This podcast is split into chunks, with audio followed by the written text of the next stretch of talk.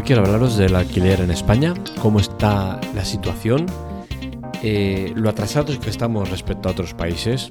Eh, el ministerio que se encarga de llevar el tema de los alquileres, eh, leyes y demás, yo creo que está de fiesta o está dopada todo el día porque si no, no se entienden las leyes que hacen, que parece que vayan a favor del delincuente. Y en definitiva, os quiero contar todo lo que tiene que ver con eso, desde una vivencia personal que tengo, que he tenido y, que bueno, que creo que os puede servir, os puede ayudar eh, a la hora de tomar eh, la determinación de alquilar una vivienda o de ser inquilinos. Eh, también vamos a ligarlo obviamente con la tecnología porque existe un nexo de unión entre la tecnología y la situación que hay y el no aplicar esa tecnología nos da como resultado dolores de cabeza. ¿no? Eh, mi caso personal. Mi caso personal es que yo tengo una vivienda en alquiler. No es una vivienda para especular, ni mucho menos. Es una vivienda que tengo en propiedad, en la cual vivía y por motivos familiares, pues me he tenido que desplazar más al centro de la ciudad y esa vivienda, pues la tengo en alquiler. La tengo en alquiler para cubrir gastos, para que no me genere pérdidas y poco más. O sea que es un alquiler que está realmente eh, bien dentro de, unos márgenes aceptables, ¿no? Entonces, el tema está en que eh, llevo alquilado el piso pues cinco años. En cinco años he tenido tres o cuatro inquilinos diferentes y yo creo que el cupo de mala suerte ya lo he cumplido, ¿no? Entonces, eh, con este último, bueno, este último no ha sido exactamente, ha sido el anterior al último, pero la verdad es que el cúmulo de despropósitos ha sido máximo y, creo que, es necesario que sepáis la historia para que, para que sepáis a qué os atenéis, ¿no? El tema está en que eh, yo el piso siempre para, alquilarlo lo pongo por un seguro de impagos. El motivo es que ellos lo gestionan, miran el riesgo que tiene esa persona y en caso de eh, que no pague, pues ellos se hacen cargo de las cuotas. Vale, hasta aquí bien, todo correcto, muy bonito, pero a la hora de la verdad, el seguro de impago es, un, es una chorrada. De aquí no te espero. Que pagas un dinero y que no te garantiza absolutamente nada. Y que, como veréis, después de la aplicación es, un pitorreo absoluto, ¿no? Y es que el seguro de impago lo que hace es coger la nómina de la persona que quiere alquilar el piso y establecer unos, unos parámetros, es decir, si el piso cuesta 700 euros de alquiler, pues tiene que tener una nómina eh, eh, que supere el doble del precio del alquiler o algo así, ¿no? ¿Qué sucede? Que si esa persona viene con una nómina de 2.000 euros, no, 1.800 euros, ¿vale? Se lo van a alquilar. Dará lo mismo que tenga eh, una hipoteca Dará lo mismo que esté eh, divorciado y tenga que pasarle una pensión a la mujer. Dará igual que tenga hijos y que tenga que pagar también una manutención. Todo da exactamente igual. Solo se fijan en lo que cobra. Y que no tenga deudas en Snaya Ferrari y, poco más. Eso y nada es lo mismo. Porque al final, a mí de nada me sirve que me entre una persona que cobra 2.000 euros y luego resulta que tiene una propiedad en eh, eh, una vivienda en propiedad y que la está pagando y que tiene una hipoteca grande de ella. Entonces, eh, ¿qué sucede? Que esa persona a lo mejor la tiene arrendada, la tiene alquilada y eh, deja de, tenerla alquilada. Y durante ese tiempo eh, no va a tener dinero para pagar mi vivienda la suya, con la cual cosa posiblemente yo me quede sin cobrar. Todas estas cosas no las tienen en cuenta. Entonces, al final parece que es un poco cachondeo, ¿no? El tema de, del seguro de impago Sí que es cierto que nosotros hemos tenido que echar mano de él y ha funcionado y nos ha cubierto las cuotas y que sin él hubiésemos estado bastante perdidos, ¿no? Pero bueno, la verdad es que a niveles eh, tecnológicos, a niveles registros y demás, es un desastre absoluto, ¿no? El inquilino conflictivo en cuestión es un jetas que entró a vivir con unas condiciones y al segundo mes me vino y me dijo, oye, que no me interesa pagar esto, te voy a pagar eh, esto otro, lo que, lo, que, le parecía, que eran unos 250 euros menos alquiler, o sea, el loro, ¿eh? De así, pim pam, toma, en toda la cara. O, te pago esto o no te pago nada. Pues, claro. Mm, ¿Qué cara te quedas? Pues cara de tenemos un problema. Evidentemente le dije que no. Es obvio que no o sea, tú has firmado un alquiler por 5 años por un precio estipulado en el contrato, pues evidentemente lo vas a respetar. Una cosa es que me digas, oye, este mes he tenido problemas, tal, eh, no puedo pagarte eso, te pago 50 euros menos y al mes, al mes siguiente ya te lo retorno, tal y cual. Podemos hablarlo. No es eh, la situación ideal, porque al final, si alguien va con este plan, eh, es un, una bomba de relojería, pero se puede hablar, se puede llegar a entender. Pero el tema este de pim pam, te pago esto o no te pago, pues evidentemente no funciona así las cosas. ¿Qué sucedió? Que le dije evidentemente que no y él cumplió sus amenazas y dejó de pagar. El seguro de impago entró, entra a partir del segundo mes, es decir, un mes te queda sin cobrar y a partir del segundo mes, del 1 a 5, que es el plazo que tenemos de, recibir la cuota, si no se ha pagado, después del día 5 tienes que reclamarlo y pues puedes estar entre 2 y 5 días para cobrarlo, con la cual cosa acabas cobrando tarde y habiendo reclamado, o sea que es un tema eh, de desgaste mental bastante importante, ¿no? Eh, luego aparte te cubre eh, 9 o 10 cuotas, no te cubre más, o sea, con la cual cosa ahí estamos, ¿no?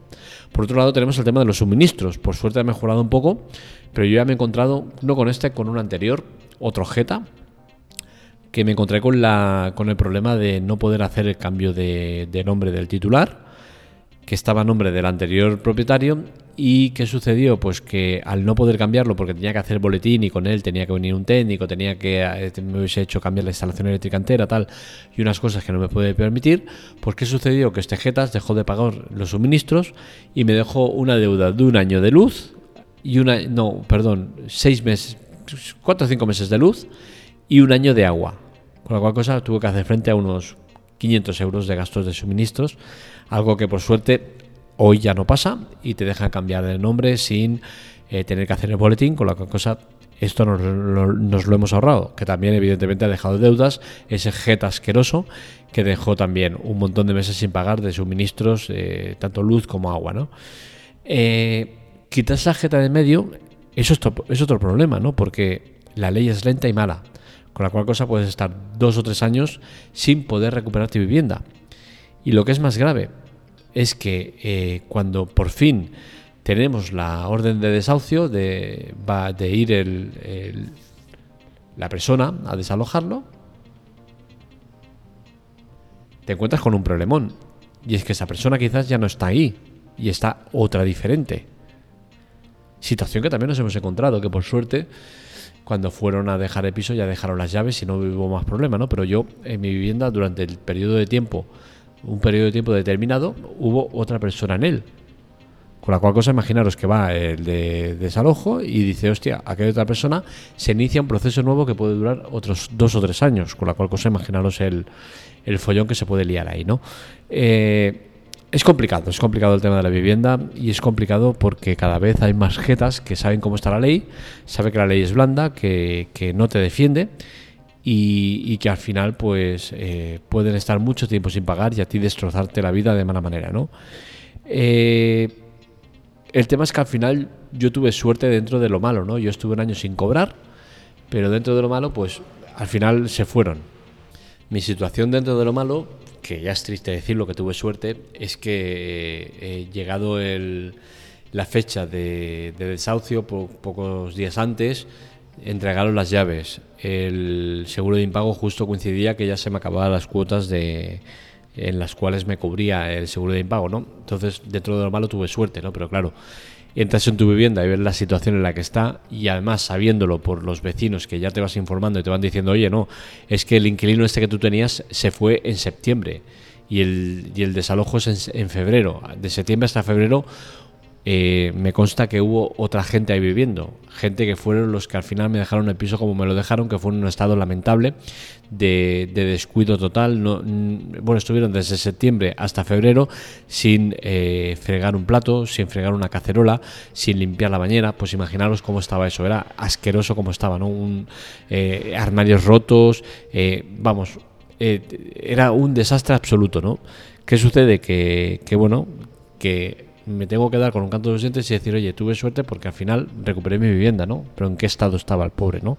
Por suerte, pues bueno, tenía dos cuotas de, de, de, esos de, de, fianza, que no se devolvía, obviamente. Eso más o menos sirvió para cubrir eh, parte de los daños. Eh, tuve que poner un poco más, pero tampoco demasiado, con la cual cosa dentro de que cabe me salió bien. Yo fui cobrando cada mes, tarde y mal, pero fui cobrando y entonces todo lo que acabe bien, ¿no? Pero claro, ves la situación y dices, hostia, eh, qué complicado que es todo, ¿no? Y más cuando todavía esto no acaba, ¿no? Porque eh, el, tema está en que eh, ahora me están llamando del juzgado diciendo que me, están dando como cheques de, retenciones que le hacen al, al Jeta este, ¿no? ¿Qué sucede? Que a mí la parte que me debe pues es poca, es poca entre comillas, ¿vale? Son 400, 500 euros que, que, me debe a mí. Pues ¿cómo es cobro? Pues bien, eh, hace unos meses le consiguieron retener 140 euros y tuve que ir al juzgado, coger el cheque, ir al banco, cobrarlo, hacer las colas.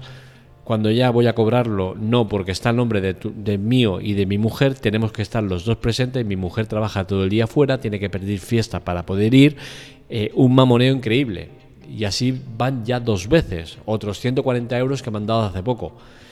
Y lo heavy es que cuando eh, haya cobrado eh, la parte que me toca, la deuda generada, que no es conmigo, es con la aseguradora, pues también la voy a cobrar yo. ¿Por qué? Porque la aseguradora me ha estado pagando a mí, con la cual cosa eh, el dinero se me tiene que dar a mí. Y yo luego tengo que dárselo a la aseguradora, es decir, un despropósito absoluto. Evidentemente, no voy a cobrar los cheques una vez haya cobrado la parte que me toca.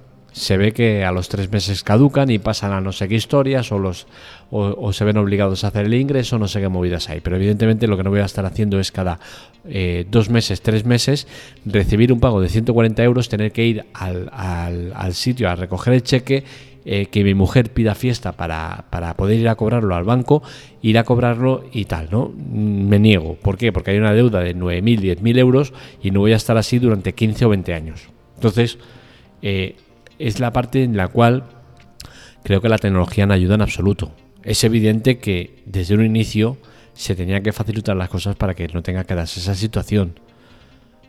Facilitar un número de cuenta y que ya directamente se haga eh, los ingresos ahí hemos generado un trámite para poder eh, conseguir esto, ¿no? Pero no nos aseguran que vaya a pasar, ni mucho menos nos aseguran, es más, nos dicen que no va a ser así, que el día de mañana, pues eh, habiendo conseguido el tema de los ingresos directamente en cuenta, que nosotros seamos lo que tengamos que hacer luego el ingreso a, la deudora, a la aseguradora, en el caso que lo pida, porque a lo mejor no lo pide y te dice, oye, pues a lo mejor te viene dentro de 10 años y te dice, oye, todo ese dinero que has ido cobrando ya me lo puedes dar, que ya tienes ahí todo el, todo el mogollón, ahora me lo das.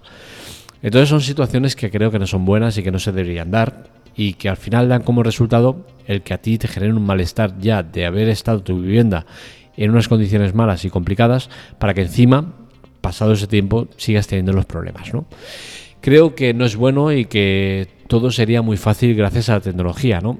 Todo eso se ahorraría eh, si las inmobiliarias que alquilan los pisos tuvieran un archivo común en el cual introduzcan a la gente morosa a la gente que da problemas.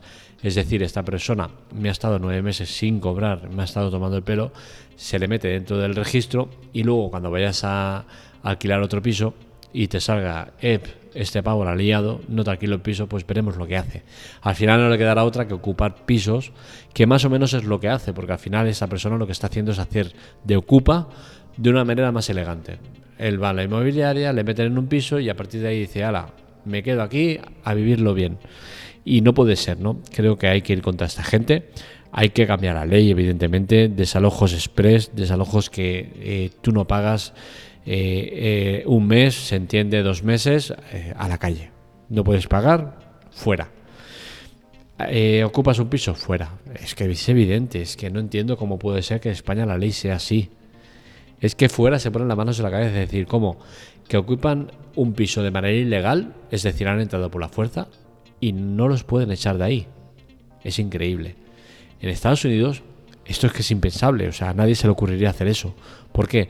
Porque si tú ocupas un piso, te juegas a que venga el dueño del piso, entre en el piso y diga, Ep, aquí hay alguien que no debería estar, coja una pistola, una escopeta, un palo, lo que sea, y te, te muela palos, o te mate, o te haga lo que quiera. ¿Por qué? Porque es su vivienda y tiene derecho a protegerla con las herramientas que tenga a mano.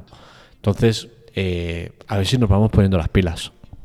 Hasta aquí el podcast de hoy, espero que os haya gustado. Este y otros artículos los encontráis en lateclate.com. Para contactar con nosotros, redes sociales, Twitter, Telegram, TikTok y demás en arroba lateclatec y para contactar conmigo en arroba marbelia. Os recuerdo que es importante colaborar, para ello tenéis dos maneras de hacerlo.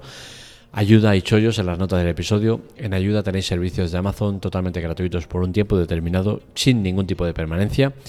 Y por otro lado tenéis los chollos, compras en Amazon que nos suponen un, pues que nos dan unas comisiones por ello y todo esto lo usamos para mejoras de la web, plugins de pago, servidores más potentes y cosas que hay que hacer y que cuestan dinero. Con la cual cosa ya sabéis, colaborar es muy fácil y sencillo. Os espero en la Teclatec.